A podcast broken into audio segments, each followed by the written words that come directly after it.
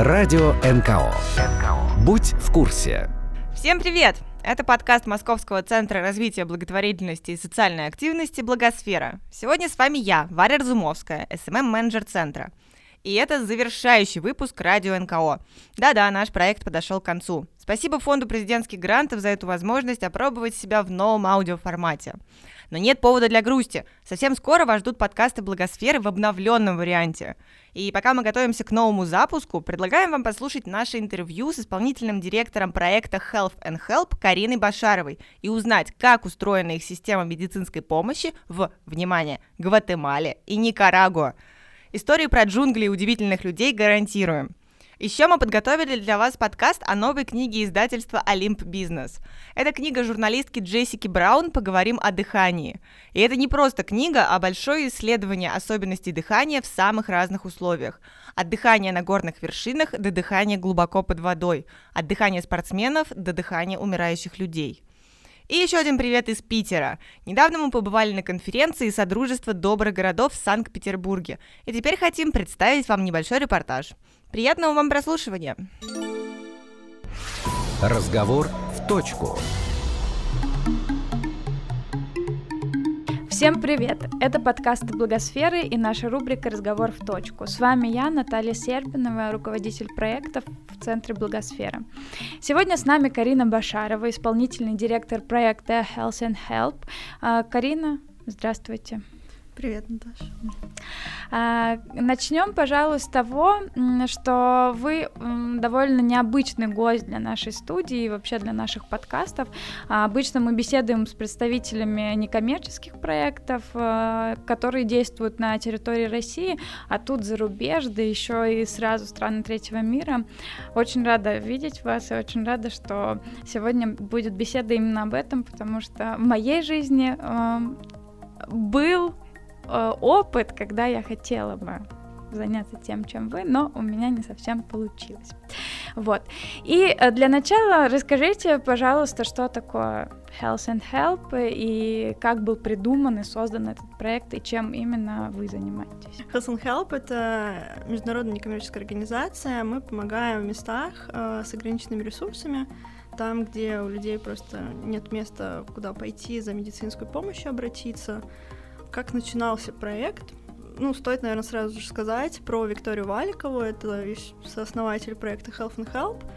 Она довольно долго работала в странах э, развивающихся, таких как Гватемала, Гаити, Гондурас, э, в качестве волонтеров, примерно в таких же клиниках, как и наша сейчас. Вот, и у нее появилась идея построить клинику в Гватемале. Вот, с этой идеей она вернулась в Россию, отработав там в качестве волонтера и устроилась, как обычно, в свою башкирскую больницу, mm-hmm. э, в, в приемный покой инфекционистом. Э, мы обе из Уфы, mm-hmm. вот, и нас познакомил наш общий друг, товарищ, вот, и, собственно, с этого все началось. Она сказала, что вообще я хочу клинику в Гватемале построить. Я такая, а давай, почему нет? That's a good idea! И на следующий день я просто пришла к ней в гости, говорю, ну что, давай писать план. Она немножко не ожидала, потому что ну, все, кому она рассказывала про эту идею, крутили пальцем у виска, а я такая, все, погнали. Вот, примерно так это все и началось. То есть, на самом деле, это делается вот так просто. Привет, давай писать план. Но у нас это именно так и было, мне кажется, у нас такой был всегда девиз «Слабоумие отвага», и вот, в общем-то, он сработал в таком ключе. А хорошо, а как устроено управление проектом? Ты занимаешься им из Москвы, либо ты непосредственно находишься там? Ну, я немножко расскажу сразу про нашу команду вообще, mm-hmm. да, чтобы люди не думали, что то только я и Вика, и вот мы все делаем. Нет, конечно, у нас есть команда, она небольшая, состоит она из меня, исполнительного директора, я занимаюсь сейчас я буквально недавно просто приехала в Москву и сейчас занимаюсь всеми вопросами, которые непосредственно здесь находятся. Также я занимаюсь, э, налаживаю логистику, потому что мы очень много э, гуманитарной помощи везем из России. Вот. Также я встречаюсь здесь с волонтерами, которые отъезжают, ну так, чтобы вдохновить и, в общем, как-то их взбодрить на совершение. А, плюс я занимаюсь, основная моя деятельность вообще, это привлечение средств в проект. То есть сейчас мы пишем фандрайзинг-стратегию на следующий год и будем ее потихонечку воплощать. Также в нашей команде Вика Валикова, она э, лицо нашего проекта, идейный вдохновитель, вот, и она, в общем, выступает на разных мероприятиях, дает интервью, она пишет тексты, и также она непосредственно Сейчас она находится в США со своим мужем Эндрю, вот, но, в принципе, она вылетает туда на место, если случаются какие-то эксцессы. Ну, в принципе, мы обе вылетаем. Вот. Также в нашей команде Елена Зеленевская, это наш тоже такой менеджер проекта, она вставляет всем пинка чтобы, и говорит, что мы не строили больше клиник, потому что, ну, сейчас мы работаем над тем, чтобы автоматизировать все процессы, стабилизировать э, все клиники, которые у нас есть, их две штуки. Плюс у нас есть огромная команда онлайн-волонтеров, то есть это ребята, которые занимаются переводами на испанский, на английский, это ребята, которые работают с сайтом, это ребята, которые помогают нам писать тексты. Кроме этого, у нас есть волонтеры, которые непосредственно на местах, в Гватемале, в Никарагуа, это сейчас строители в Никарагуа и архитекторы. И также один врач у нас сейчас уже ведет прием, пока клиника строится. В Гватемале у нас э, врачи, администратор, фотографы, помощники различные, вот, очень много, на самом деле, людей, которые занимаются проектом, и он держится в основном вот на волонтерских таких началах. Отлично. Uh, у меня вопрос, почему uh, выбор пал именно на Гватемалу и Никарагуа, например, не на Гондурас? Ну, первоначально все-таки пер первый проект, в который попала Вика, он находился в Гватемале. Ее, в общем, это зацепило очень сильно. Я не могу сказать, что Гондурас, он как-то, не знаю, богаче или там ситуация лучше. Они примерно на одной ступеньке. Вот, поэтому, в принципе, тут был такой душевный, скорее, порыв. Вот. А почему Никарагуа? Это вообще очень долгая романтическая история. Мы, когда с Викой, ну, достроилась у нас клиника в Гватемале, мы нашли волонтеров, и вот уже как-то все так более-менее работало, стабилизировалось, мы решили, в общем, поехать в отпуск, потому что, ну, потому что мы два года не отдыхали, 24 на 7 работали, и мне показалось, что пора. Вот, я ей предложила, поехали куда-нибудь, отдохнем. Так как у нас не было денег, мы выбрали самую такую ближайшую страну, Никарагуа. Вот, тем более, что нам все ее очень сильно рекомендовали, как самую такую безопасную. Вот, ну и, собственно, мы приехали туда, у нас была неделя, я говорю, ну что, мы будем всю неделю с тобой на песках загорать, давай куда-нибудь заберемся похлеще. Если ты смелый, ловкий, умелый, джунгли тебя зовут. Джунгли зовут. И посмотрим, может быть, мы когда-нибудь там что-нибудь построим. Ну, в общем, на свою голову когда-нибудь. Инженер-строитель никогда не дремлет, даже, даже в отпуске. Да, ну я не инженер-строитель, конечно, но все. Да, в общем, мы мы связались с Министерством здравоохранения, у нас там работали наши друзья, которые вот в Никарагуа. Они нам посоветовали парочку мест, где вот прям совсем все плохо. Мы поехали туда, и в первой деревне было, в принципе, все достаточно адекватно, то есть там и был медпункт какой-то, и школа была, и, в принципе, люди такие, ну, видно, что они совсем уж бедные, вот. А второе место, куда мы поехали, это было очень далеко, глубоко в джунглях, я даже в какой-то момент говорю, ну, сколько можно, куда мы едем, ну, то есть это настолько было прям, знаешь, in the middle of nowhere, mm-hmm. то есть прям посреди, посреди ничего. И, в общем, когда мы туда приехали, первое, что перед нами открылось, такой океан, э, такой берег, и вообще пустыны, никого нету. Я такая, блин, офигенно. Давай, может, даже если тут никого нету, а мы первое, что увидели, это вот этот берег. Тут чего-то не хватает. Да, я, я говорю, давай мы это привезем в любом случае сюда и построим. Но дальше, на самом деле, а, все было не так весело, мы прошли ну, по берегу этому километр где-то и, в общем, набрели на такую деревеньку, где все дома были вот из полиэтилена, то есть такие четыре палки, и вокруг них полиэтилен намотан. То есть там электричества не было и нету сейчас до сих пор, э, не было, ну, нет дороги никакой, проточной воды нету, то есть там колодец один на всю деревню и вот. А численность деревни? А, вот конкретно в той деревне всего 500 человек, mm-hmm. а, плюс там есть близлежащая тоже деревня, которая также оторвана от цивилизации, там тоже ничего нету, все плохо, там тоже примерно такое же количество, может чуть побольше. Ну и плюс остальные такие окружные деревни тоже, там суммарно получается где-то тысяч пять. Mm-hmm. Вот. Поэтому мы, в общем, увидели весь этот ужас, и нас, конечно, все тронуло до глубины души, и, в общем, мы не смогли пройти мимо и решили построить вторую клинику.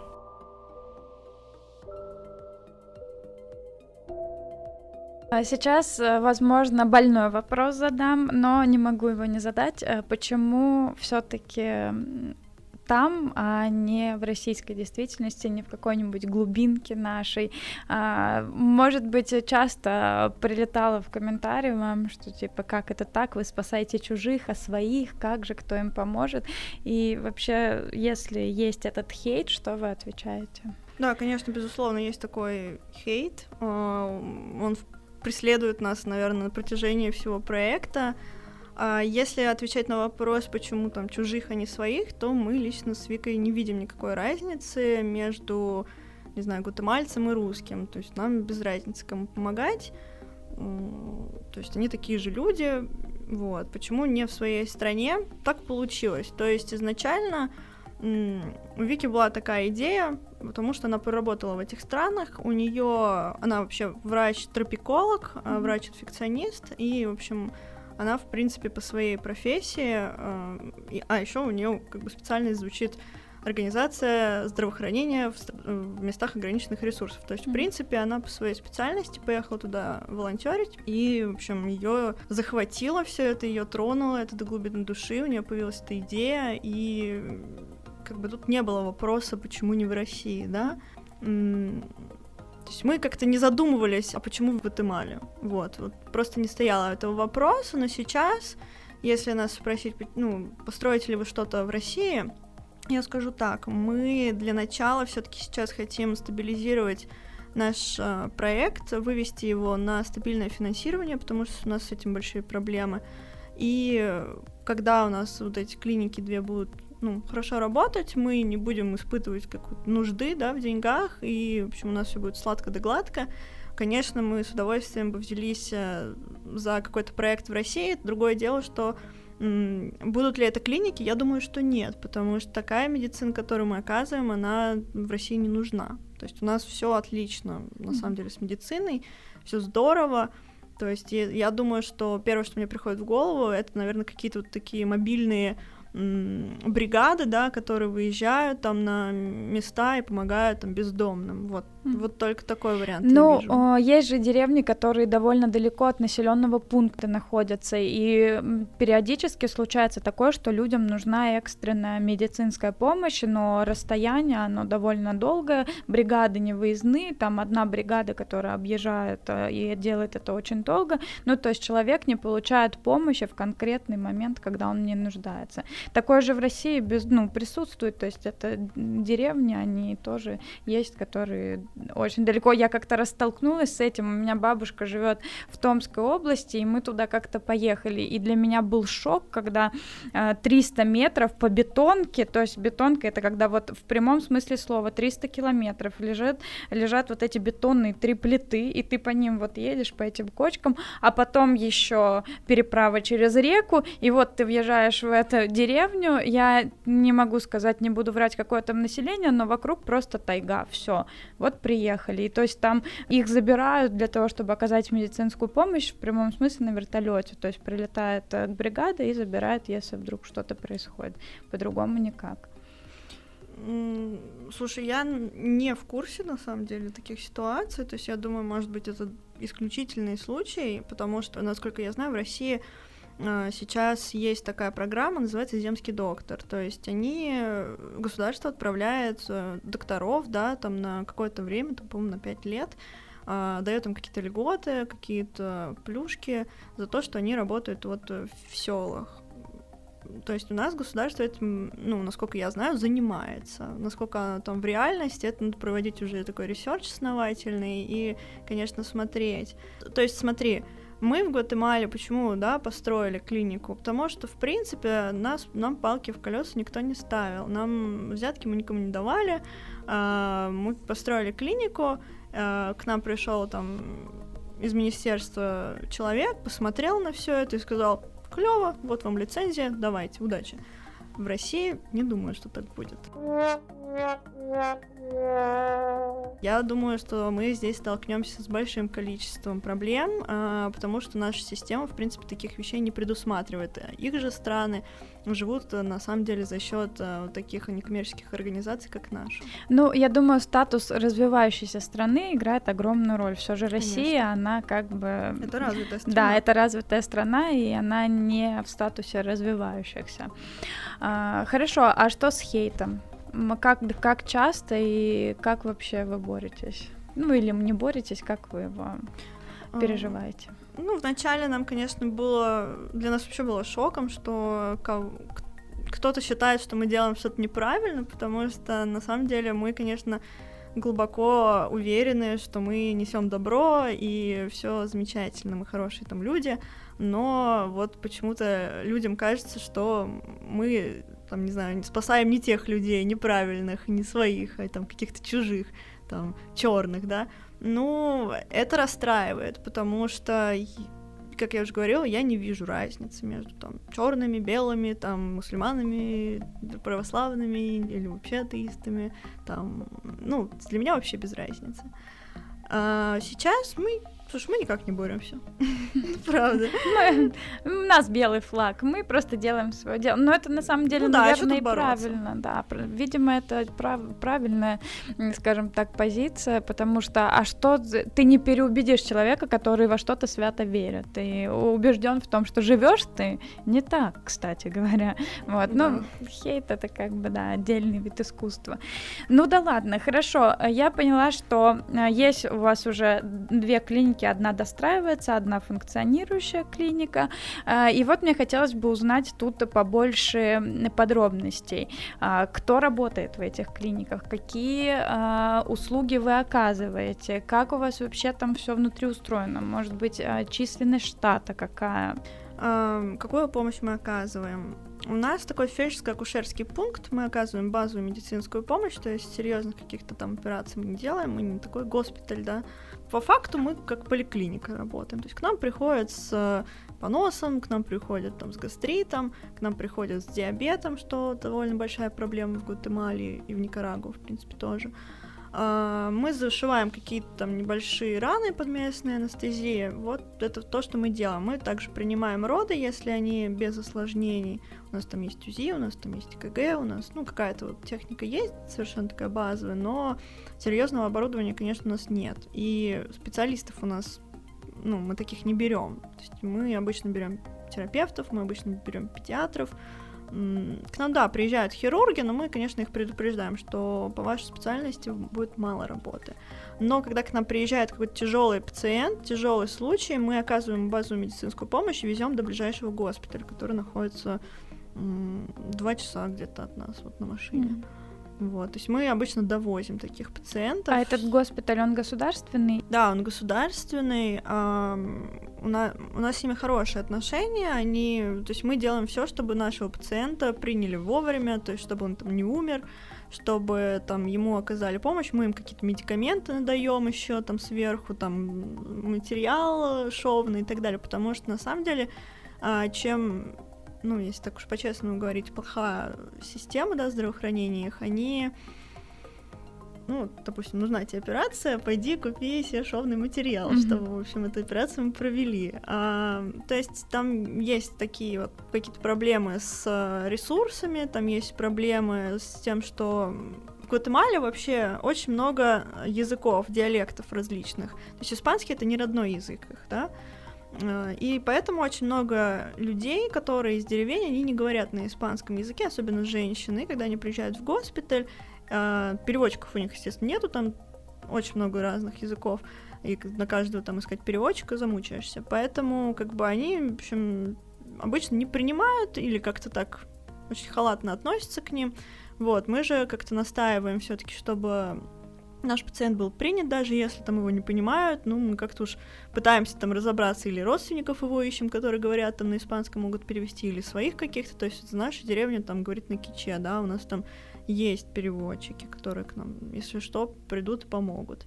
Вот, то есть мы уже при, э, привозим человека там с каким-то анамнезом, да, с, с уже какой-то подготовленной информацией, то есть все уже понимают, что происходит. Mm-hmm. То есть им не нужно самим это все разбираться. Ну, то есть первичная диагностика проведена, и вы уже да. готовы пациент. Вот. Ну и плюс, как бы, если ну, приходит да, с черепно-мозговыми травмами очень серьезными, бывает так, что уже там реально счет на минуты идет. И, конечно, если бы нас там, например, не было, этот человек бы умер. У нас было пара таких случаев, когда там мальчик пришел с расколотой прям головой, я вот и в общем, если бы не мы, он бы, ну, наверное, помер, а так угу. жив-здоров, вот.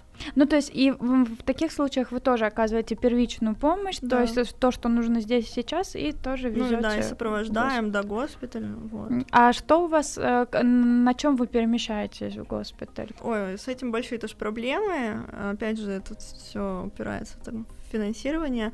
До этого у нас была машина, на которой мы возили пациентов, такой пикап открытый, вот. А потом этот пикап сломался, вот, мы покупали машину еще, она опять сломалась. Ну, в Гватемале на самом деле нет э, такого производства машин, они обычно возят их из США.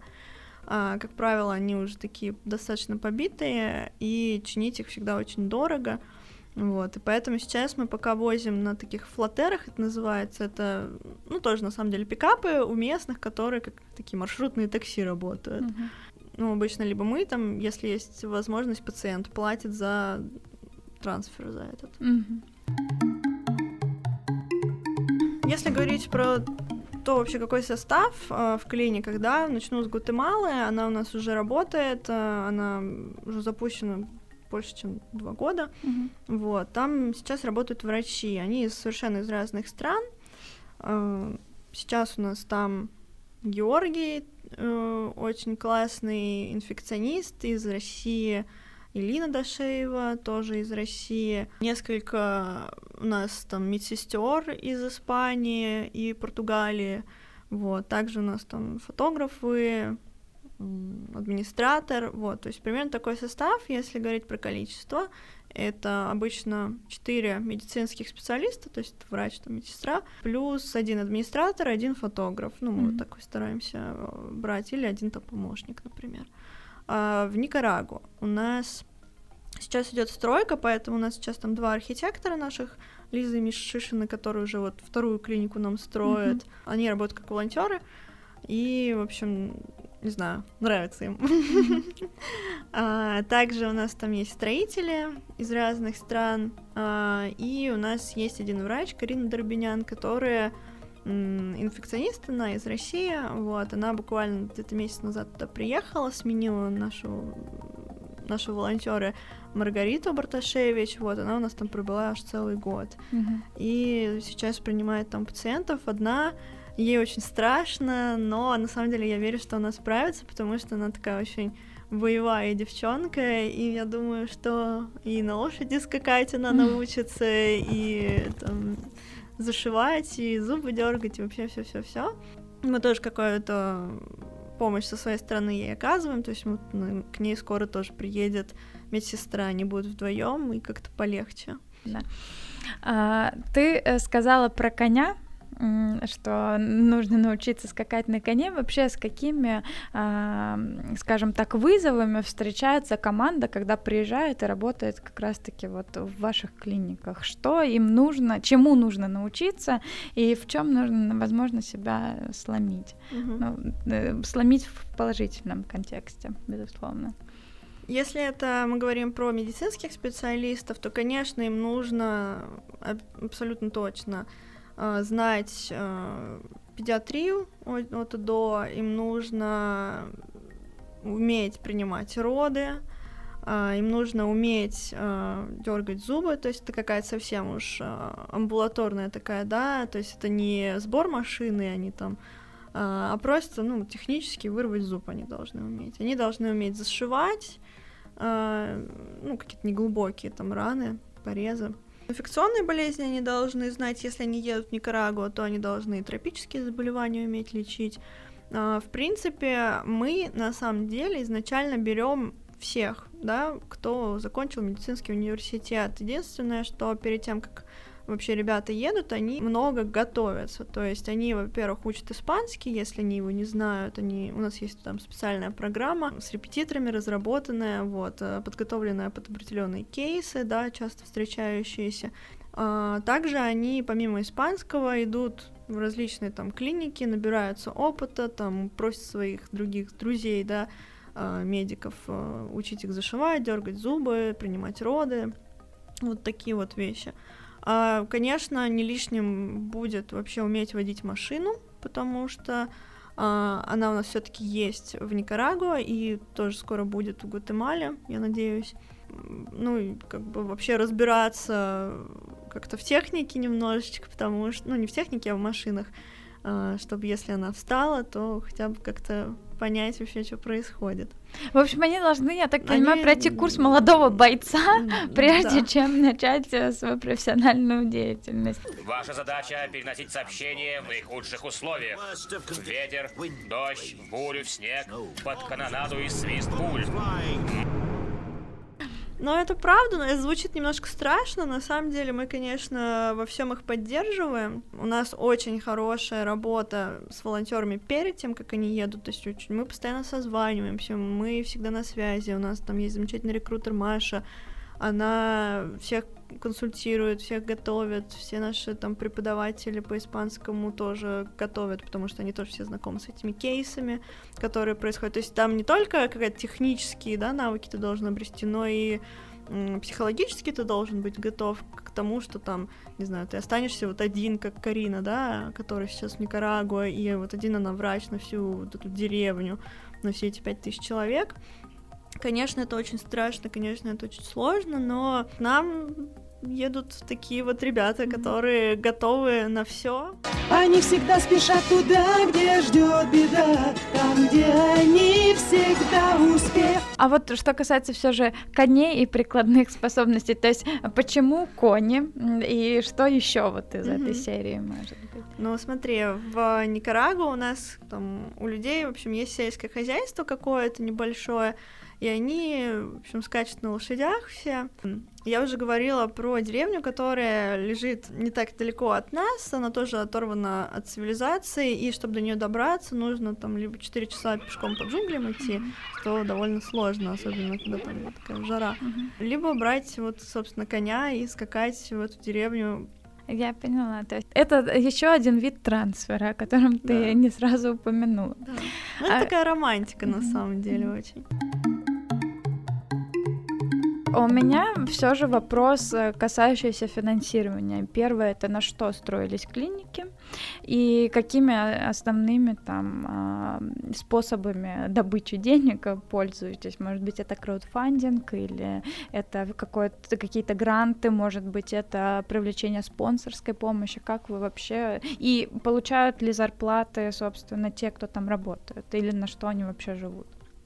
Изначально на клинику в Гватемале мы собирали на краудфандинговой площадке российской часть средств. Это были абсолютно там, простые люди, да, которые давали по 500 рублей, по 1000 рублей.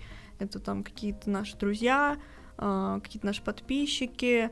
Это люди, которые там пришли э, с постов, с каких-то статей. Изначально собрали там, ну, где-то миллион триста на первый этап, потом мы еще делали зарубежный краудфандинг, тоже среди наших там, зарубежных друзей, э, подписчиков, вот, и уже дособирали там оставшуюся часть суммы. На эту сумму мы построили клинику в Гватемале. С Никарагуа, в принципе, произошло точно так же. А на что мы живем? Мы живем, в общем-то, как раз-таки за счет этих э, маленьких пожертвований, которые составляют основной вот нашу, как сказать, такой фонд, э, откуда мы, в общем, берем деньги и направляем уже непосредственно в дело, да, на лечение, на лекарства, на содержание волонтеров. Вот, кстати, немаловажная вещь. По какому принципу построена клиника, по какому принципу все происходит? Это не просто клиника, это там есть какая-то медицинская часть, да, и есть часть, э, где живут наши волонтеры, то есть там еще волонтерский дом. Угу. И есть также хозяйственные какие-то помещения, там кухня, столовая, там туалет, душ. волонтеры, они там живут, они там питаются. Фактически, когда они туда едут, э, им не нужно платить за, жиль- за жилье, им не нужно платить э, за еду. А также, если говорить, опять же, вот при- приманка для волонтеров, а, ребята, которые едут на год, э, медики, да, мы компенсируем билеты туда-обратно. А, Также мы компенсируем билеты администратору тоже, который едет на год и более. Да, вот, еще про финансы могу сказать, что у нас есть несколько спонсоров, которые нам регулярно помогают. Это Игорь Заборовский, который регулярно донирует нам какую-то там часть денег. Есть несколько программ. Это программа по голодающим детям, это программа по диабету, это программа по ведению беременности и по правильному питанию. Вот. Мы эти программы потихонечку внедряем. Очень много людей от этого зависит. То есть э, очень высокий процент голодающих детей в Гватемале и очень высокий процент диабетиков. Мгм. Вот, мы с этим очень С ак- чем активно связан боремся. диабет? Ой, диабет, ну, связан в первую очередь, конечно, с плохим питанием, то есть э, они, ну, гватемальцы вообще живут на углеводах чистых, да, то есть Мгм. они растят кукурузу, питаются там кукурузными лепешками, э, растят рис, питаются рисом и там и бобами, вот. Плюс э, они регулярно там пьют колу и едят какие-нибудь чипсы, да, А Где они это берут? вот, это на самом деле какое-то, ну, наверное, влияние такого американское влияние, что это очень круто, там, пить Кока-Колу, пить чипсы, и вот если нам там в детстве, да, с тобой объясняли, что, не знаю, Кока-Колу пить плохо, вредно, да, то им, конечно, не объясняют, они просто этого не знают. Нет, ну безусловно, для я понимаю, что в их понимании это деликатес, понятно. Но а, вопрос в том, как они это находят. И- А там не надо Я- находить, это повсюду продается, это недорого. Это как раз-таки, почему они ее пьют, это очень дешево, это Мгм. такой простой э, способ, да, там, наесться, потому что там очень много сахара, и вот, соответственно, мы получаем человека, который каждый день ест кукурузную лепешку, да, мучное, рис там каждый день ест, и кока-колой запивает это все и там заедает чипсами. Ну, подумай. Нет, я просто ты так рассказала, что там на конях нужно добираться, и что там деревня лежит посреди джунглей, что это чуть ли не заповедная такая зона. И я вот думаю, откуда там Кока-Кола, чипсы, то есть у меня возникает вопрос. Но раз сказать. это как бы, да. Ну, они ездят, в принципе, у них там есть какой-то там свой деревенский магазинчик, да, какая-нибудь одна там семья держит, ну вот Никарагу, например. И они ездят там раз в неделю из этой деревни, там, в город, там, который находится где-то там три часа от нас, Мгм. и закупаются, привозят это все, естественно, и все раду- радостно и бегут покупать. В Гватемале там чуть получше ситуация, то есть там есть дорога, и там город, ну, такой поселок городского типа, он не так далеко, поэтому там вообще нет проблем с тем, чтобы купить Кока-Колу. Следующий мой вопрос будет про культурные особенности. То есть я себе рисую картину таким образом. Приезжают э, девчонки со светлой кожей, а хотят всем помочь, хотят э, всех спасти. И вот э, какова реакция местного населения? Не было ли каких-то предубеждений, предрассудков насчет вас? И Мгм. Как они вообще восприняли? Хороший вопрос. Конечно, были. Ну, чтобы вот все вот эти особенности ситуации понимать, нужно, конечно, очень хорошо знать историю, потому что очень большое влияние оказано там со стороны США было, и я, я ничего не хочу сказать плохого, просто, ну, такова история, да, там были какие-то войны, были какие-то там ситуации, когда вообще местное население страдало от каких-то политических действий, вот, и поэтому у них, конечно, есть такая какая-то установка, во-первых, у них есть такое замечательное слово «грингос», это, ну, что значит такой белый, такой американец, Мгм. мы всегда говорим, что мы не грингос, мы русос, Мгм. вот, а, и это, конечно, они этого не понимают, ну, по крайней мере, в Гватемале вообще. Они даже не знают, где находится, в принципе, Россия, они думают, что это США. И когда говорим, мы из России, они такие, а, это, наверное, в США. Мы такие, нет, это вообще самая большая страна Да, мир мире». чуть больше, чем США. Да, плюс нужно понимать, что это очень мачистская страна, страны, в принципе, Латинской Америки. Там есть такие особенности, что как бы они, там, если, допустим, к нам кто-то в клинику, да, приходит, а, там, разобраться с каким-то вопросом, да, какой-то задать, они там просят, позовите, пожалуйста, там вашего главного. Мы такие, там, допустим, выхожу я, и они такие, нет, позовите, типа, ну, они это как-то такие, ну, в общем, они сразу идут э, к мужчине, Мгм. потому что они считают, что он главнее, и Мгм. как бы женщина априори так не, ну, не, не может быть, да, там решать какие-то вопросы, быть самостоятельной. Вот, и с этим мы сталкиваемся, ну, наша деревня, конечно, уже понимает, что к чему, Мгм. вот, и... Вы их облагородили. Э, Ну да, они как-то уже более уважительно к женщинам относятся. Нет, они на самом деле, тут нужно понимать мачизм и вот такой, сейчас, мне кажется, закидают меня помидорами и, и вас комментариями. Там немножко все-таки другое, там очень относятся уважительно к своим мамам, к своим женам, они уже как-то так. Нельзя сказать, что прям с пренебрежением, но все-таки мужчина у них главный. Есть разница между мужчиной и женщиной у них. Тем не менее, и у них все-таки женщина это тоже она вот какой-то символ мати- материнства, да, как- и она не воспринимается там как служанка, она не воспринимается там как секс-рабыня, она не воспринимается там как человек, который не имеет вообще своего мнения слова, да, там, если говорить там про какие-то арабские там страны. Э, Нет, в Латинской Америке этого нету, но очень большая такая об- объективизация, да, вот такое модное слово сейчас, то есть, э, конечно, вот мы там с Викой идем, будучи белыми, там, красивыми женщинами, э, даже в закрытой какой-то одежде, ну да, там джинсы, да, и, не знаю, условно, кофта с рукавами, все равно тебе будут свистеть вслед, все равно тебе будет говорить, эй, там, девушка, давай познакомимся, вот, hello, baby, и вот это все, это, конечно, очень неприятно.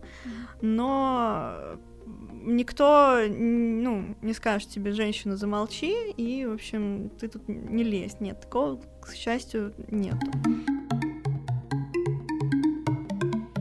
Мы вообще, когда выбирали место в Гватемале, да, то есть мы тоже не, не спонтанно его нашли, это не, ну вот в, в Никарагуа это получилось спонтанно и в точку, а в Гватемале мы все-таки искали, то есть мы обратились к Министерству здравоохранения опять же и спросили, скажите нам, где все все плохо. Они нам дали какой-то список. Первое место у нас было в Сентинеле, это рядом с Мексикой и очевидно не самое благоприятное, то есть э, там ну, помимо какого-то наркотрафика, да, еще у них есть такая проблема, как гидроэлектростанция. В общем, компании коммерческие очень хотят строить гидроэлектростанции, а местные жители очень не хотят этого. Из-за и из-за этого получится такой конфликт, который чаще всего заканчивается, ну, какими-то уже убийствами, там, кровавыми, да.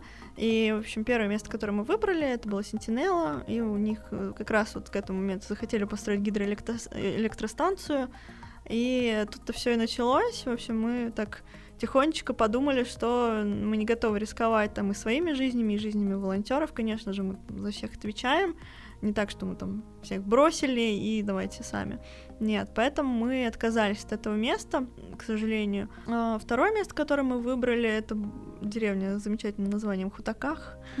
Вот. а, Она, кстати говоря, не очень далеко лежит от нашей клиники, буквально там полчасика езды. А, Туда приехала Вика.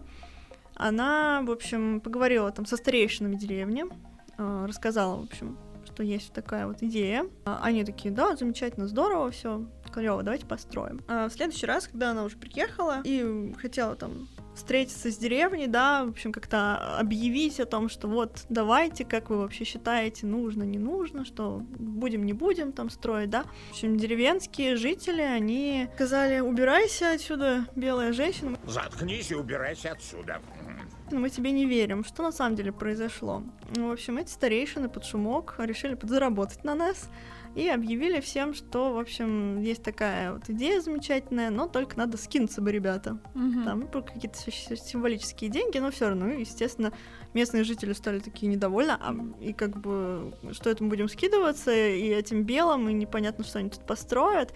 Конечно, мы никого как бы скидываться не, приз- не призывали. Мы вообще как бы наша такая политика, что мы даем материалы, мы даем э, людей, то есть архитекторов, да, а, взамен мы тоже просим, но мы просим а, взамен просто рабочую силу, да, бесплатную, то есть чтобы- Человеческие да, ресурсы. то есть каждый человек в деревне, там мужчина, который способен работать, он идет к нам на стройку и какое-то количество времени отрабатывает. То есть мы тоже не такие, что приехали, и вот вам, пожалуйста, пользуйтесь, да, то есть, ну, если мы будем так делать, у людей просто пропадет какое-то уважение, они перестанут это беречь. Еще из таких соображений э, было введено, то есть у нас и в Никарагуа, и в Гватемале, в общем, все местные жители принимали участие в строительстве. В общем, произошла такая некрасивая ситуация, к слову о предрассудках, что, да, белые, они нас обворуют, белые тут хотят, в общем, нас всех Поработить. поработить, ограбить, да, есть такая установка, но, к счастью, вот в нашей деревне, в Чунах-Тахуюбе, как-то ребята все таки у них такой модерн майнд. Мгм. А хочется еще спросить, какие у них особенности в бытовых вопросах, может быть, в религиозных, вот связанные с медициной, вот как- какие есть нюансы, на которые стоило бы обратить внимание? Ой, это вообще мой, мне кажется, любимый вообще вопрос, потому что Гватемала, она изначально это родина ма- народов майя, да? Мгм. Вот они сейчас до сих пор там есть. Это как раз вот наша деревня, они являются майя. Это такая очень древняя, древняя культура. Конечно, она претерпела какие-то изменения, и все смешалось. Сейчас, э, в конкретно нашей деревне, я буду рассказывать, там, конечно, от каждого там региона, от каждой деревни все по-разному. Конкретно наша деревня исповедует мормонство. Это такая Мгм. религия, очень, очень забавная религия. Вот, она родом из США. Это такое от- ответвление, можно сказать, христианства. Но, тем не менее, как бы, несмотря на то, что у них есть вот такая вот христианская, да, религия, они не забывают про свои корни, они также э, ну, какие-то ритуалы проводят, да, они общаются там с духами, у них есть шаманы, и когда мы строили, в общем, собирались строить клинику, мы пошли к шаману, который и являлся еще и там мэром этой деревни, в общем, э, спросили у него, сказали, можно мы там построим клинику, он сказал, нужно пообщаться с духами. Смекнули?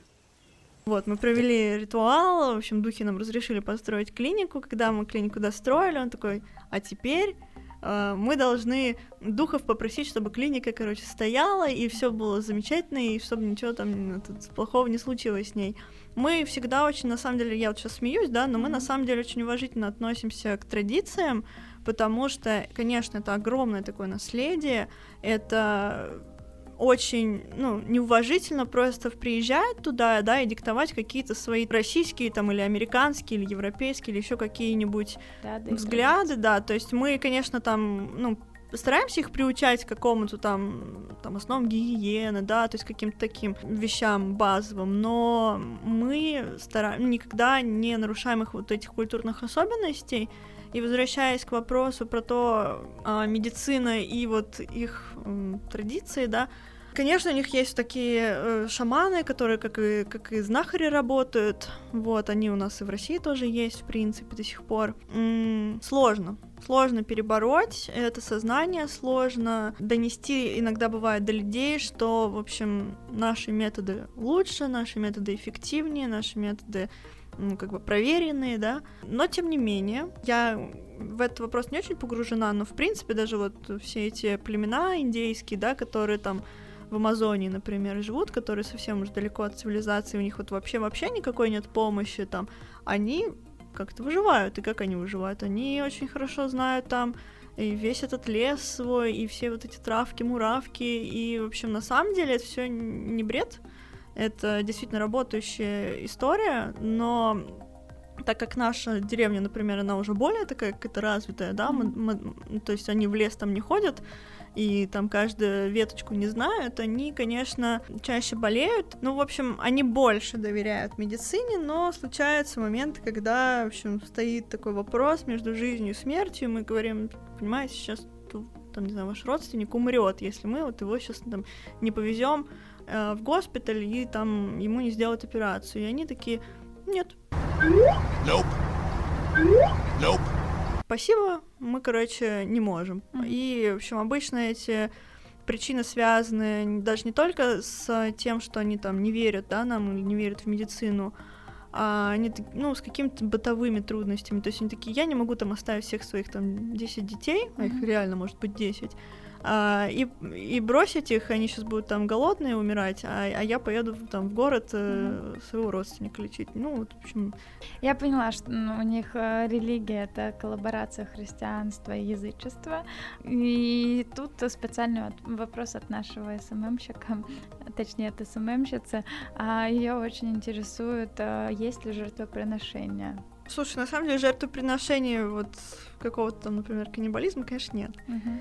Ну, редко встречается какая-то там курицу зарезать, да, м, это максимум. Но человеческих жертвоприношений? нет. Мгм. Слава Всё. богу. Да, да, слава богу, безопасно, можно ехать. Не, в этом можно не бояться вообще.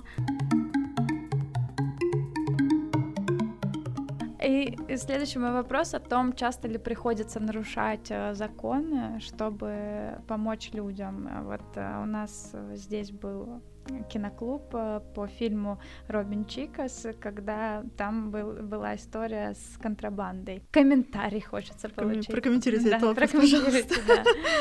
На самом деле, не, не очень часто. То есть, да, бывают какие-то моменты, когда нужно все-таки принимать решения адекватные, а не идти по зову там бюрократии, да. Ну, к сожалению, такое случается. Все-таки, несмотря на то, что казалось бы, страны такие должны быть попущены, э, так как они там развивающие, нифига, они, в общем, очень бюрократические тоже. И, в общем, много у них там нужно чего и бумажек, и там печати куча нужна, чтобы все вот это провернуть. Конечно, мы такими там средствами, связями и временем не обладаем. У нас там бывает счет идет на минуты, и, в общем, если мы там не привозим лекарства, там люди у нас умирают. Э, Это нехорошо, поэтому, конечно, здесь в какой-то момент приходится приступать э, закон. Мы это делаем редко. Мы возим медикаменты, но мы сейчас все-таки стараемся, на самом деле, наша одна из таких главных э, целей и задач это найти финансирование так, чтобы нам не пришлось вообще вот это все возить. А, можно было бы покупать в стране, потому что на самом деле в Гватемале очень дорогая медицина. Это, кстати, тоже поч- почему там, да, мы делаем все вот это. У нас клиника, она не только лечит, но она, э, мы еще и выдаем медикаменты. То есть мы не отправляем человека с рецептом, да, потому что, ну, дашь ты ему рецепт, и никуда он не пойдет. То есть он не, пойдет в аптеку, не купит себе этих лекарств, не будет их пить. Просто потому что это очень дорого, они это ну, не потянут, а мы эти лекарства можем предоставить. В каких-то других случаях, ну, на самом деле, мы стараемся все-таки идти путем каким-то более официальным, то есть мы получаем лицензию, да, на, на свою деятельность, мы там регистрируем некоммерческие организации в этих странах, то есть мы все-таки стараемся как-то, ну, не совсем уже от- от- отбитыми быть. Мы не виноваты, мы нормальные ребята. Мы вот э, много поговорили о каких-то трудностях, нюансах, но в любом случае, в любой деятельности, какой бы тяжелой она ни была, есть э, львиная доля вдохновения, потому что люди не уходят, занимаются этим, вы занимаетесь этим уже не один год, команда на чем-то держится. Вот хочется какой-то прям супер вдохновляющий случай. В чем секрет вашего допинга? Где вы его берете? Секрет допинга. На самом деле, конечно, как и в любой некоммерческой организации, есть большой там риск выгорания, это правда, это с нами случается, и бывает, что момент, когда мы там депрессуем, да, все, на- всей нашей командой дружной. А что нас мотивирует? Да нас просто мотивирует, что вот мы такие клевые, и мы помимо, да, того, что кого-то там спасаем, мы еще, в общем, за счет всего этого делаем себя лучше. То есть, что это значит? Наше отношение ко многим вещам меняется, наши взгляды меняются, у нас, а, не знаю, приобретается куча классных вокруг людей, они нас тоже мотивируют. Да Вообще, вот все, что окружает, на самом деле, вот проект Health and Help, это уже для меня, например, это не просто там некоммерческая организация, для меня это такое огромное комьюнити, это как секта, хотела сказать. Но, то есть, я уже, например, не вижу в своей жизни без Health and Help, потому что ну, все мои друзья, там, все все, с кем я общаюсь, это люди так или иначе связаны с этим проектом. То есть это либо какие-то спонсоры, либо это друзья проекта, либо это волонтеры, нынешние, бывшие и так далее. То есть это огромный просто пласт людей, и все эти люди как-то за одно большое дело, да, чтобы помогать там этому миру, сделать, делать его лучше. И, конечно, ты ну, не можешь просто взять и уйти из этого. А если говорить про вдох- вдохновляющие случаи, их было много. Но вот лично для себя, какое я запомнила, а, когда мы достроили клинику в Гватемале, мы внезапно обнаружили, что у нас нет врачей, которые там останутся работать. Ну, так получилось, что они уехали раньше срока по своим причинам. И мы остались с Викой вдвоем. Вика врач, а я, а я не врач. Вот, и, в общем, мне, ну, я как-то и до этого уже так успела понабраться, да, потому что мы вели все таки прием пациентов э, во время строительства, и Вика меня потом чуть подучила, в общем, я стала такой медсестрой. Мгм. Вот, значит, мы с Викой вдвоем э, там, она, в общем, диагностирует, я там, не знаю, капельницы ставлю. Все это вот продолжалось на протяжении, там, не знаю, месяцев трех. И, в общем, мы впали даже в такую какую-то немножечко депрессию, потому что волонтеров нет, спонсоров у нас не прибавляется, потому что мы не работаем, ну, как бы мы не в интернете, у нас мы сидим там 24 на 7 в этой клинике, ничего, и как бы лечим людей, и выбраться оттуда не можем, потому что если мы там уедем, кто будет лечить тогда, да? Это было очень тяжело, но потом как-то так получилось, вот как раз, что к нам приехал волонтер, и клевый гватемалец, кстати, он врач, и он приехал и нас там подменил, что нам помогло поехать в город, сесть там в интернетик и начать, в общем, писать посты, собирать денег и, и искать волонтеров, но на самом деле речь не об этом какой случай был. Меня вдохновили роды. Я, я, я в первый раз увидела роды. Представляешь, вот своими глазами. Это, очень страшно, я думаю, потому что Да. мне по рассказам мне страшно, а увидеть я даже, я даже не могу Да. представить. Ну, да. к нам приехала женщина ночью, мы всю, всю ночь у нее были схватки, и вот под утро она родила ребеночка, мы его приняли, и это было, конечно, прям волшебно, и ты просто видишь вот эту новую жизнь, и как она, не знаю, расцве- расцветает, и это, ну, не может не вдохновлять. Но, на самом деле, случаев огромное количество, это и э, пациенты, которые там плачут и говорят, что, боже мой, Бог вас послал нам, не знаю, для спасения, вы вообще такие классные, и волонтеры, которые потом уезжают говорят, мы никогда не забудем, там, это все, это всегда в нашем сердце, и спонсоры, которые тоже говорят, что мы там делаем клевое большое дело, спасибо вам. Не знаю, много всего происходит, сложно что-то э, рассказать конкретное. Прости, у меня все еще шок по поводу того, что ты вдохновилась родами, потому что для меня это как увидеть Армагеддон своими глазами, а тут как бы, о, это новая жизнь, это что-то волшебное. Я, видимо, слишком а, цинично и прагматично на эти вещи смотрю, но, может быть, бы я тоже вдохновилась, если бы не потеряла сознание, конечно. Как вам попасть? Какая вам помощь нужна?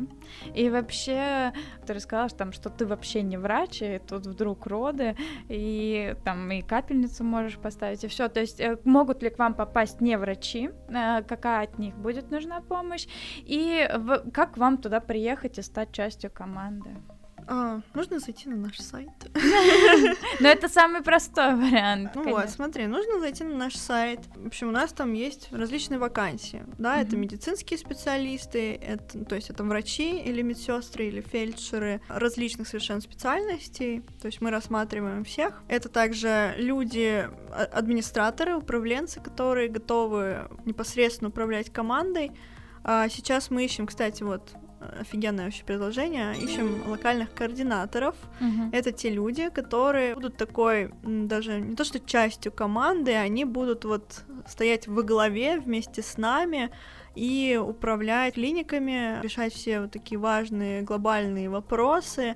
и- Здесь или там? Там, там, конечно. Вот, поэтому они называются локальные координаторы. Собственно, от их решений тоже будет зависеть вот ход этой истории и жизни этих людей, поэтому если есть такие ответственные люди, которые хотят изменить этот мир и хотят там уехать в Латинскую Америку надолго или там навсегда, то вообще welcome. Кроме нам нужны завхозы, то есть это люди, которые умеют там, не знаю, кашу из топора сделать, Мгм. это которые будут следить за порядком, люди, которые будут поднимать настроение в коллективе, Мгм. потому что очень сложно, и, конечно, нужен такой человек-зажигалка, который с этим общий язык найдет и с другим, и вот если вы такой человек, то пожалуйста, приезжайте. Мгм. Вот. Нам нужны переводчики, которые могут туда приезжать и переводить. И у нас бывают врачи, которые приезжают без испанского на какое-то время, и вот вместе с ними такой прикрепленный переводчик. Тоже такие ребята нужны. Испанский, английский или испанский, русский. Сейчас еще все еще нужны строители. Мы достраиваем клинику. Есть буквально шанс там в ближайший месяц справиться и закончить своими руками и увидеть открытие клиники в Никарагуа. Вот. А, Фотографы обязательно и видеографы, вот все вот эти ребята, мы их прямо очень обожаем, очень ценим. Кроме вообще, в принципе, того, чтобы поехать, можно еще и стать онлайн-волонтером. Мы называем таких людей интеллектуальные волонтеры. Это те люди, Чем они заслужили такой статус? это те люди, которые помогают нам вообще взглянуть на все, что мы делаем свежим взглядом. Э, Это, как правило, какие-то консу- консультанты из э, таких больших компаний, Э, это управленцы, это аналитики, есть вот такие ребята, которые, в общем, придут и помогут, например, нам написать знаю, стратегию по фандрайзингу или там аналитику не знаю, социальных сетей и так далее, и так далее. То есть это люди, которые, в принципе, как пробона могут прийти на какой-то небольшой корот- коротенький срок и помочь нам э, с большим-большим делом. То есть, в принципе, мы ждем всех. А, Главное это, ну, понимать, что на самом деле волонтерство это точно такая же работа, да, она не оплачивается за деньги, да, но она дает тебе гораздо больше. Поэтому к, к ней нужно относиться с такой же ответственностью и, приходя к нам, понимать, что, в общем, эта ответственность будет непосредственно лежать на тебе. Класс. И я думаю, почему у вас до сих пор еще есть свободные вакансии? Ты так рассказала, что хочется сразу пойти и забрать все. У вас жесткий отбор.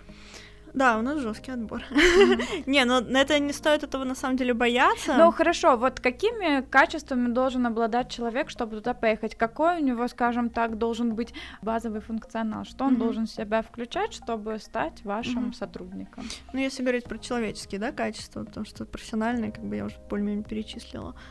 А, Человек должен, ну, опять же, понимать, что это работа, то есть ты туда не в отпуск поедешь отдыхать, да, там загорать, нет. Ты будешь там работать э, до последнего пота, и мы, конечно, о своих волонтерах на самом деле очень сильно заботимся, то есть у них есть и отпуска, и там еще какие-то плюшки, но это очень большой труд. Человек должен быть, в принципе, не бояться жить, быть в интернациональной команде, то есть это люди совершенно разным менталитетом, а, говорящие на разных языках, у них какие-то у всех разные ценности, и ты вот должен как-то нивелировать и как-то вообще э, уметь со всеми находить общий язык.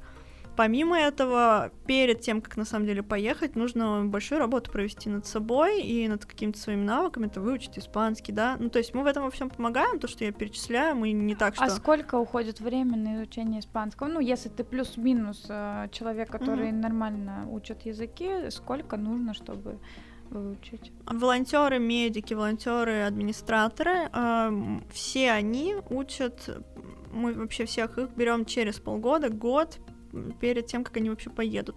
Все остальные мы берем уже ну, в индивидуальном порядке, потому что фотографам, видеографам знать ну, язык не, не обязательно, желательно, но не обязательно. Ну вот медики непосредственно, которые будут общаться, коммуницировать с пациентами, они учат полгода, год, а, зависит от их интенсивности, от их прогресса. Мы, конечно, стараемся все силы бросить, чтобы вы, ну, выучить их за полгода, и чтобы они уже приехали и могли там изъясняться, да, грубо говоря, и понимать. То есть понятно, что в совершенстве ты не выучишь язык, но, в общем, Ну, на месте ты его выучишь, но ну да, базовые но какие-то. вести прием ты уметь должен. Мгм. Вот. Ну, как бы, как я уже перечисляла, все вот эти медицинские э, навыки ты должен будешь приобрести, если ты медиком туда едешь. Если нет, то нужно понимать еще, куда ты едешь, потому что это деревня. То есть там не будет киношки, там не будет там симпатичных там мальчиков и девочек, которые... В смысле, у вас в команде некрасивые? У нас в команде симпатичные. Я имею в виду, а, это вот эти люди, они будут с тобой 24 на 7, и ты вот должен знать, что ты вот от них не денешься просто никуда. Мгм. Вот, то есть там Тиндера не будет. Бара А- там... а жаль. Да, бара по выходным тоже не будет. То есть это э, такая немножко глушь, там плохой интернет или вообще его нету на самом деле для выносливых, для тех людей, которые могут жить в таких вот условиях ограниченных, да, когда ты не можешь там сказать, ну все, я, короче, с Петей э, больше не хочу дружить, и я ушел, короче. Не, нифига, ты с Петей будешь дружить, потому что Петя с тобой работает, и вы друг от друга никуда не денетесь. То есть нужно уметь и конфликты улаживать, и вообще как-то уметь доверять друг другу, уметь дружить, э, вообще уметь быть комфортным человеком. Но все, абсолютно все волонтеры сталкиваются с тем, что ожидание и реальность, да, не в том смысле, что там мы пообещали одно, mm-hmm. а дали другое. Не, мы, в принципе, всегда говорим реальные какие-то кейсы, реальные вещи. Просто, когда ты туда едешь, ты просто очень много будешь себя перебарывать, ты должен будешь э, стоически, на самом деле, все это переживать. Там, помимо благодарных, да, пациентов, есть и неблагодарные пациенты. Не значит, что ты приедешь, что ты будешь, о, великий спаситель mm-hmm. наш. Нет, конечно. Целитель. Да, целитель. Нет. А, будешь врач, вот, будет у тебя поликлиника такая, просто не в России, а в Гватемале. Там будут такие же там неприятные какие-то люди тебе попадаться. Да и вообще, на самом деле, приезжая в страну, где там говорят на другом языке, у них другой менталитет, это очень сложно. Mm-hmm. Но я сейчас никого не отговариваю. Нет, но в любом случае найдутся заинтересованные. Это все пон- понятно, что это сложно. В целом в мире людей жить сложно, а жить э, в экстремальных обстоятельствах, да еще и зачастую с неприятными людьми, это в, в четыре раза сложнее. Поэтому, как бы, да, тут ты в Москве едешь утром в метро, и ты уже просто нервничаешь и хочешь истребить всех тех, кто едет рядом с тобой и мешает тебе. Но это все понятно, но в любом случае люди откликаются на что-то. Кто-то на приключения, кто-то, правда, очень эмпатичен, проникается и хочет изменить этот мир к лучшему, кто-то просто себя хочет прокачать, бросает себе вызов. Ну, безусловно, тут у всех разная мотивация. В общем, ребята, вы поняли, как это делается. А, Заходите на сайт, заполняйте анкету, mm-hmm. и мы, в общем, будем с удовольствием с вами работать. Присоединяйтесь к нашей команде. А, наш подкаст, к сожалению, приближается к концу. А хочется спросить, э, вот что дальше? Ты вот вначале сказала, что вам запрещают строиться дальше. А, что дальше? Вы будете строиться еще, либо вы все силы кинете на то, чтобы развивать уже имеющиеся клиники или вообще может быть что-то третье? Какой, какой план? Если это, конечно, не секрет. Нет, конечно, не секрет. А, ну, не то, что нам запрещают, это я же так в шутку. Uh-huh. А, сейчас наша главная цель — это стабилизировать клиники, которые уже существуют, наладить там работу, чтобы там волонтерам было чем лечить, у волонтеров были оборудование, которое необходимо, лекарства, чтобы они себя чувствовали отлично. Для этого нужны, конечно, всегда деньги. Помимо самих клиник, да, тоже хочется очень сильно проработать какие-то внутренние процессы, то есть это как раз-таки все эти стратегии, аналитика и прочее-прочее. И тоже одна из наших целей, мы очень хотим платить зарплату нашим сотрудникам, вот, потому что на самом деле одна из таких проблем ключевых, с которыми мы сталкиваемся, у нас просто не хватает людей. Uh-huh. Потому что даже если ты онлайн-волонтер, да, пришел к нам, то, конечно, ты работаешь еще на какой-то работе, у тебя есть еще какие-то там дела свои, и ты не можешь посвящать полностью нам ну, время нашему проекту, и сложно что-то в этом случае от людей требовать, да, то есть мы, конечно же, понимаем, что там время в 24 сутках ограничено, вот, поэтому мы, конечно, очень хотим нанимать сотрудников, которые могли бы помогать нам вот развивать вообще все эти процессы, и мы смогли бы дальше, на самом деле, там и строить что-то, и, ну, какие-то клиники, да, и там и в России что-то делать, и так далее, и так далее. То есть мы, на самом деле, вообще очень такие позитивно настроенные, то есть нам очень хочется делать много всего, но пока вот мы в таком немножко замкнутом круге, когда мы бросаем все силы там какой-то ресурс, вот как я говорила, когда мы с Викой, да, работали в клинике вдвоем, и мы просто, у нас просто не было сил, у нас просто не было возможности уехать, э, там, даже не силы, а просто возможности у нас не было уехать в интернет, там, да, на неделю и найти этих самых волонтеров. Вот мы примерно в такой сейчас ситуации находимся, то есть мы работаем, мы способны это все стабильно поддерживать, но куда-то дальше прыгнуть, да, мы не можем. Вот сталкиваясь как раз-таки с тем, что у нас ну, не хватает финансирования на зарплаты те же самые. Мгм. Ну, то есть все силы будут брошены на то, чтобы развивать уже имеющиеся клиники и ну, продвигаться вперед, Да. возможно, какое-то новое направление. Ну, вот там хотя бы выплачивать зарплату. Начала. Да. Класс, спасибо, Карина, большое. Это правда очень крутой диалог получился. Я в восторге. Я вначале говорила, что я была около этого. На последнем курсе в университете я решила, что а, я пошла учиться на волонтера, то есть нас обучали, и я училась полгода, получила сертификат, и я планировала вообще уехать в страны третьего мира. Там у меня Африка была в планах, либо это могла быть Средняя Азия, какие-то развивающиеся там деревни, опять-таки. Но я вышла замуж, и как бы на этом, собственно, мое волонтерство в странах третьего мира закончилось. Вот, поэтому для меня, наверное, эта тема очень близка, она мне очень интересна, и я думаю, у нас сегодня получился крутой диалог.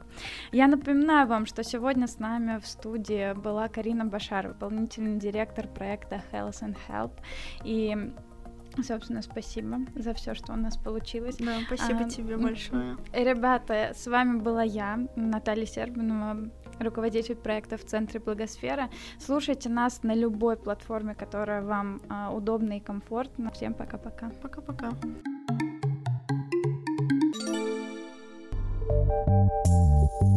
Прямо с колес.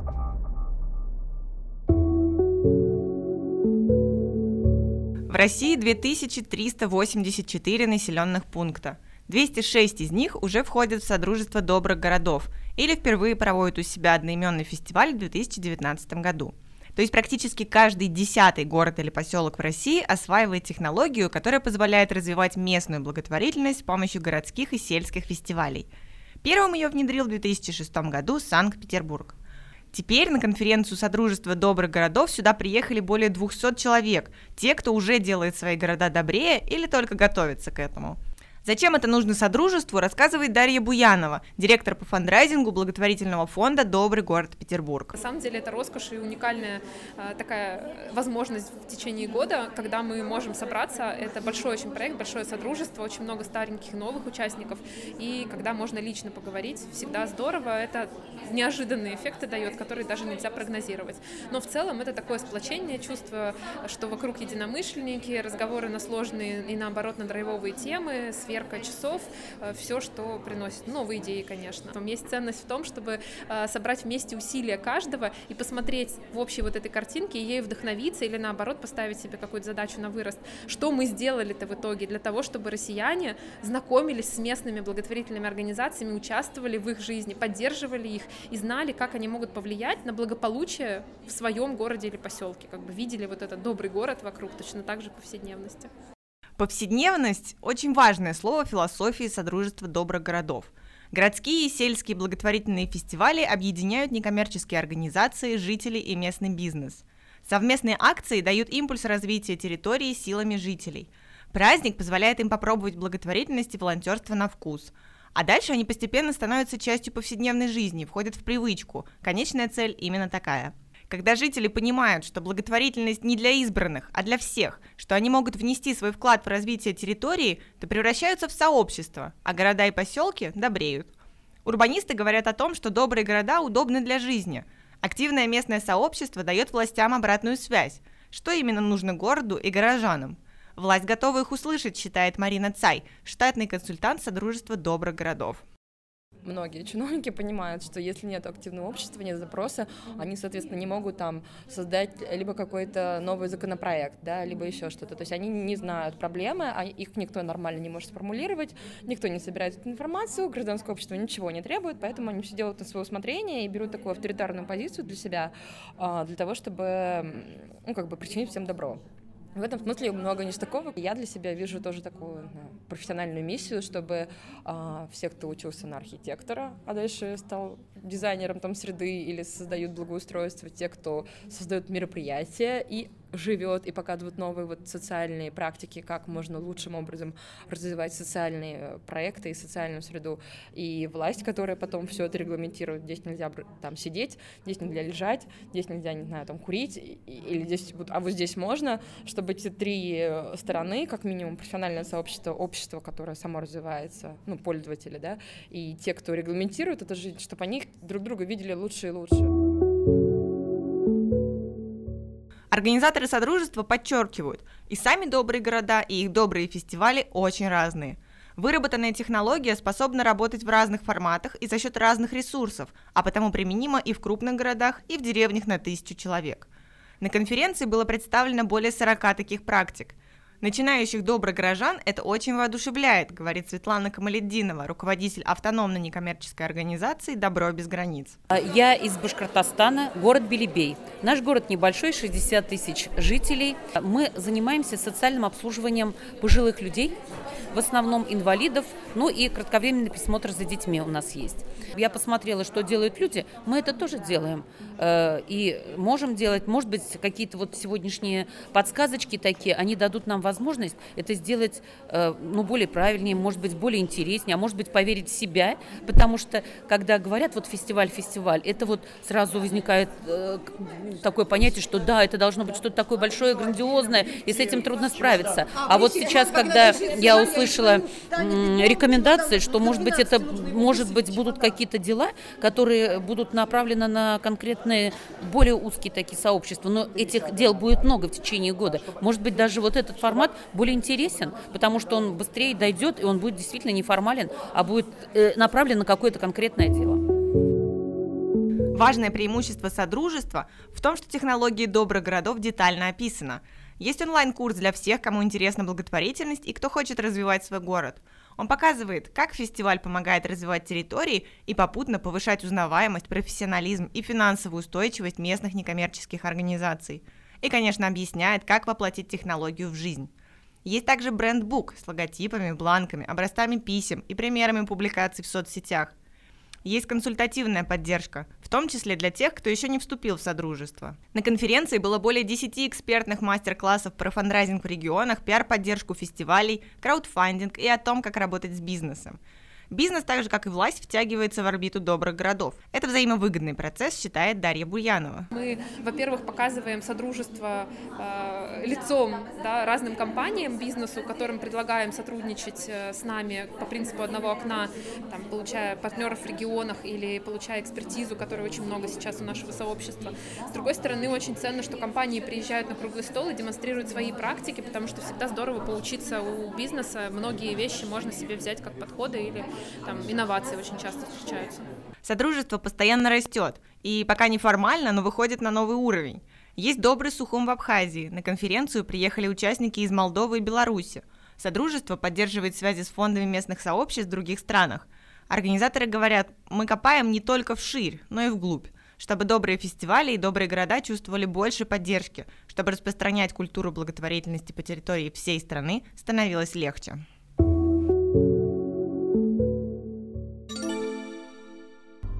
Книжная полка. Здравствуйте! В эфире рубрика «Книжная полка». Без дыхания жизнь невозможна. С первым вдохом человек приходит в этот мир, с последним выдохом его покидает. Сегодня мы расскажем вам о книге журналистки Джессики Браун «Поговорим о дыхании», которая недавно вышла в издательстве «Олимп Бизнес». Это большое исследование особенностей дыхания в самых разных условиях, от дыхания на горных вершинах до дыхания глубоко под водой – от дыхания спортсменов до дыхания умирающих людей. Как Джессика Браун работала над созданием книги, рассказывает президент издательства «Олимп Бизнес» Ирина Седокова. Многие задаются вопросом, почему Джессика выбрала эту тему. Одной из причин того, что она стала э, писать э, книгу об этом, она как э, журналист сталкивалась с психосоматикой, когда человек нервничает, перехватывает горло, дыхание учащается, и вот э, книга начинается с того, что сейчас меня вызовут э, делать презентации, а у меня нет голоса, и как же я с этим буду? А, она удивительным образом проследила, где участвует дыхание. Дыхание участвует всюду, начиная с первого вздоха ребенка, который супер важный, и первого крика ребенка. Дыхание — это жизнь. Мы можем обойтись, ну, это банально, без воды, без еды, но без дыхания нетренированный человек максимум выдержит одну минуту. И только тренированные люди могут выдержать дольше. Исследователи, этнографы, антропологи, которые изучали родильный обряд, э, э, очень часто описывают, что в патриархальном обществе, когда роды проходили дома, опытная акушерка, во-первых, решала этот вопрос самыми разными способами, если задерживалось дыхание и первый крик, и магическими средствами, и дули через тростинку в рот.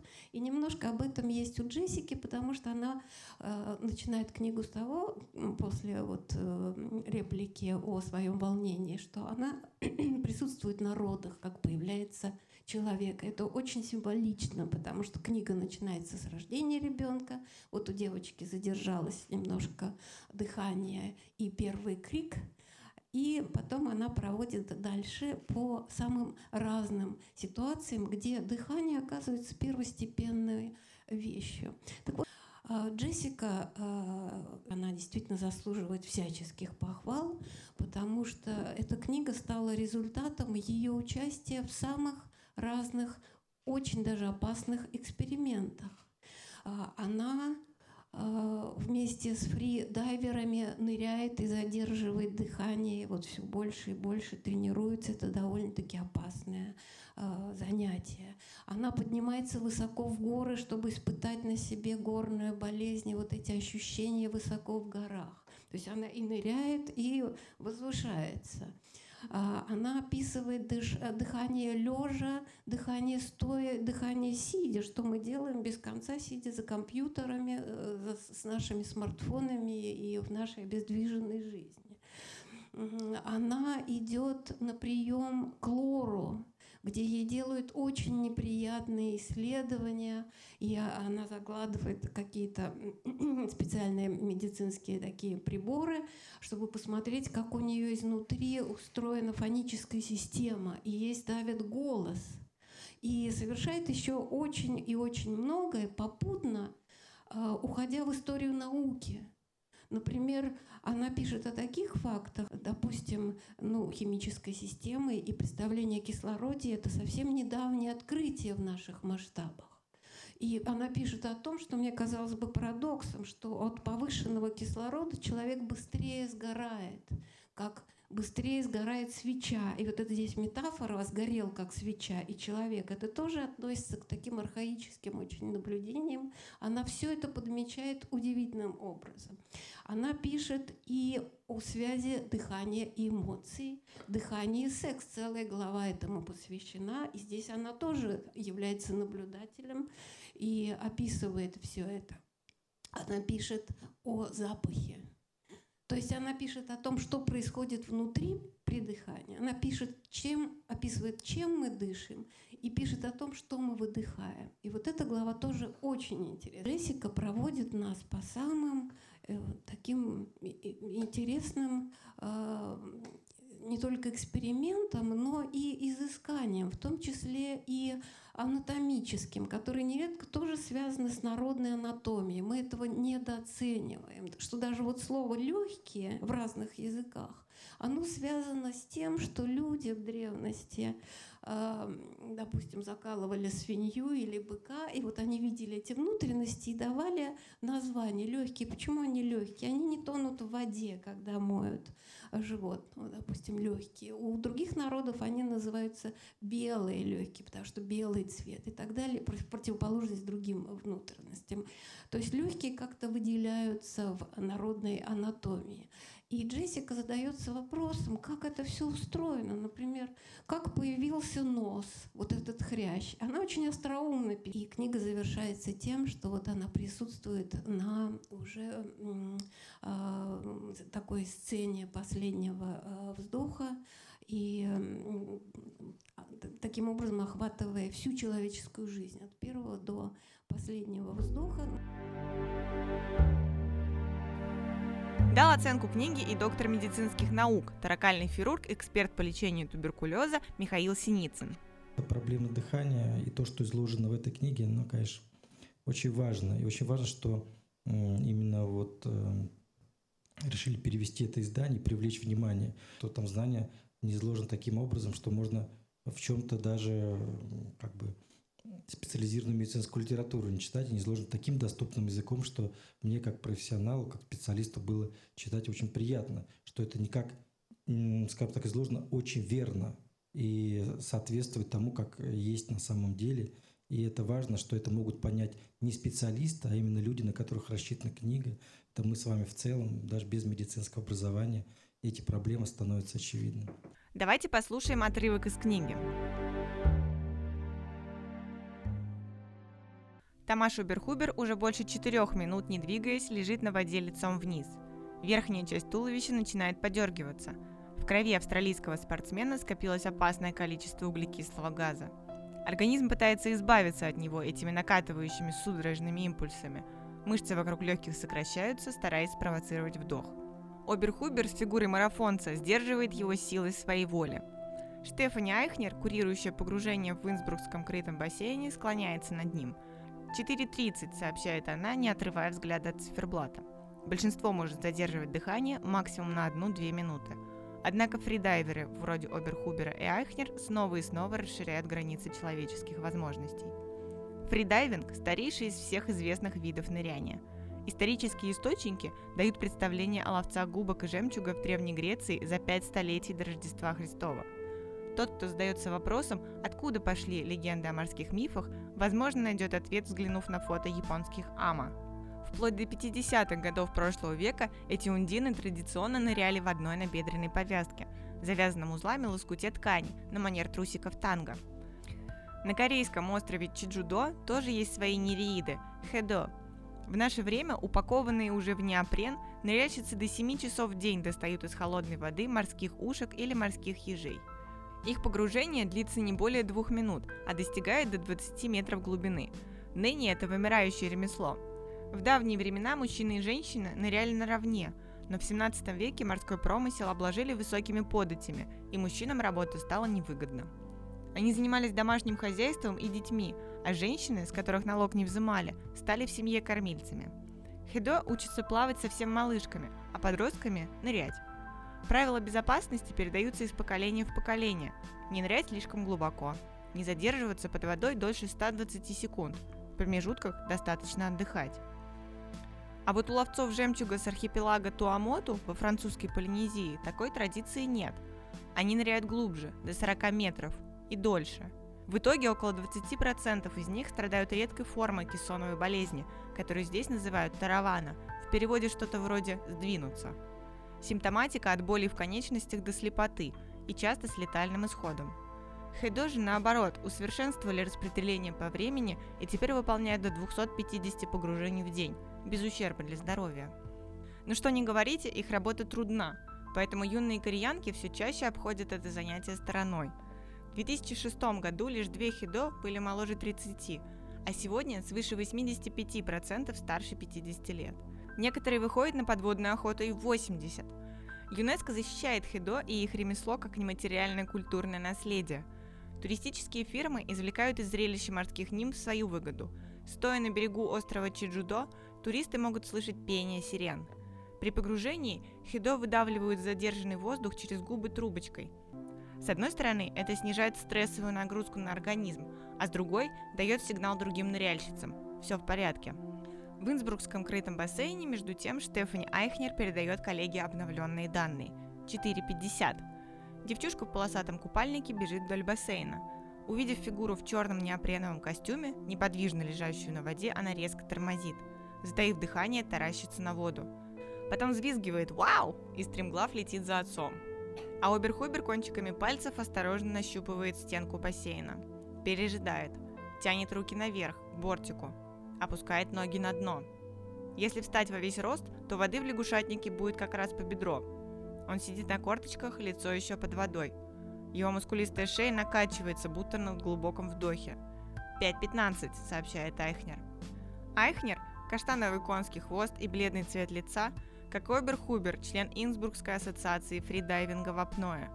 Из-за отсутствия клубного бассейна они встречаются в городском, чтобы тренировать задержку дыхания в статике – Дисциплина статик апноэ – одна из немногих, где фридайверы соревнуются друг с другом.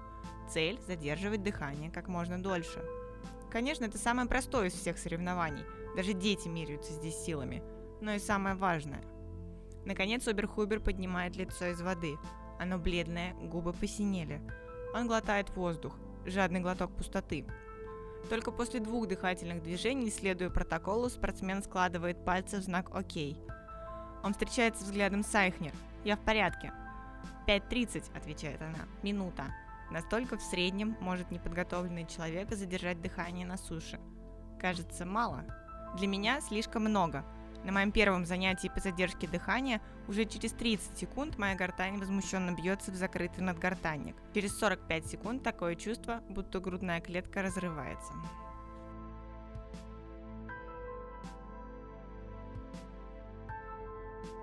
Ну вот и все. Надеемся, что вы получили удовольствие от наших подкастов. Не забывайте оставлять нам отзывы и до новых встреч в новом проекте подкастов Благосферы. Пока-пока! Этот подкаст создан с использованием средств гранта президента Российской Федерации на развитие гражданского общества, предоставленного Фондом президентских грантов.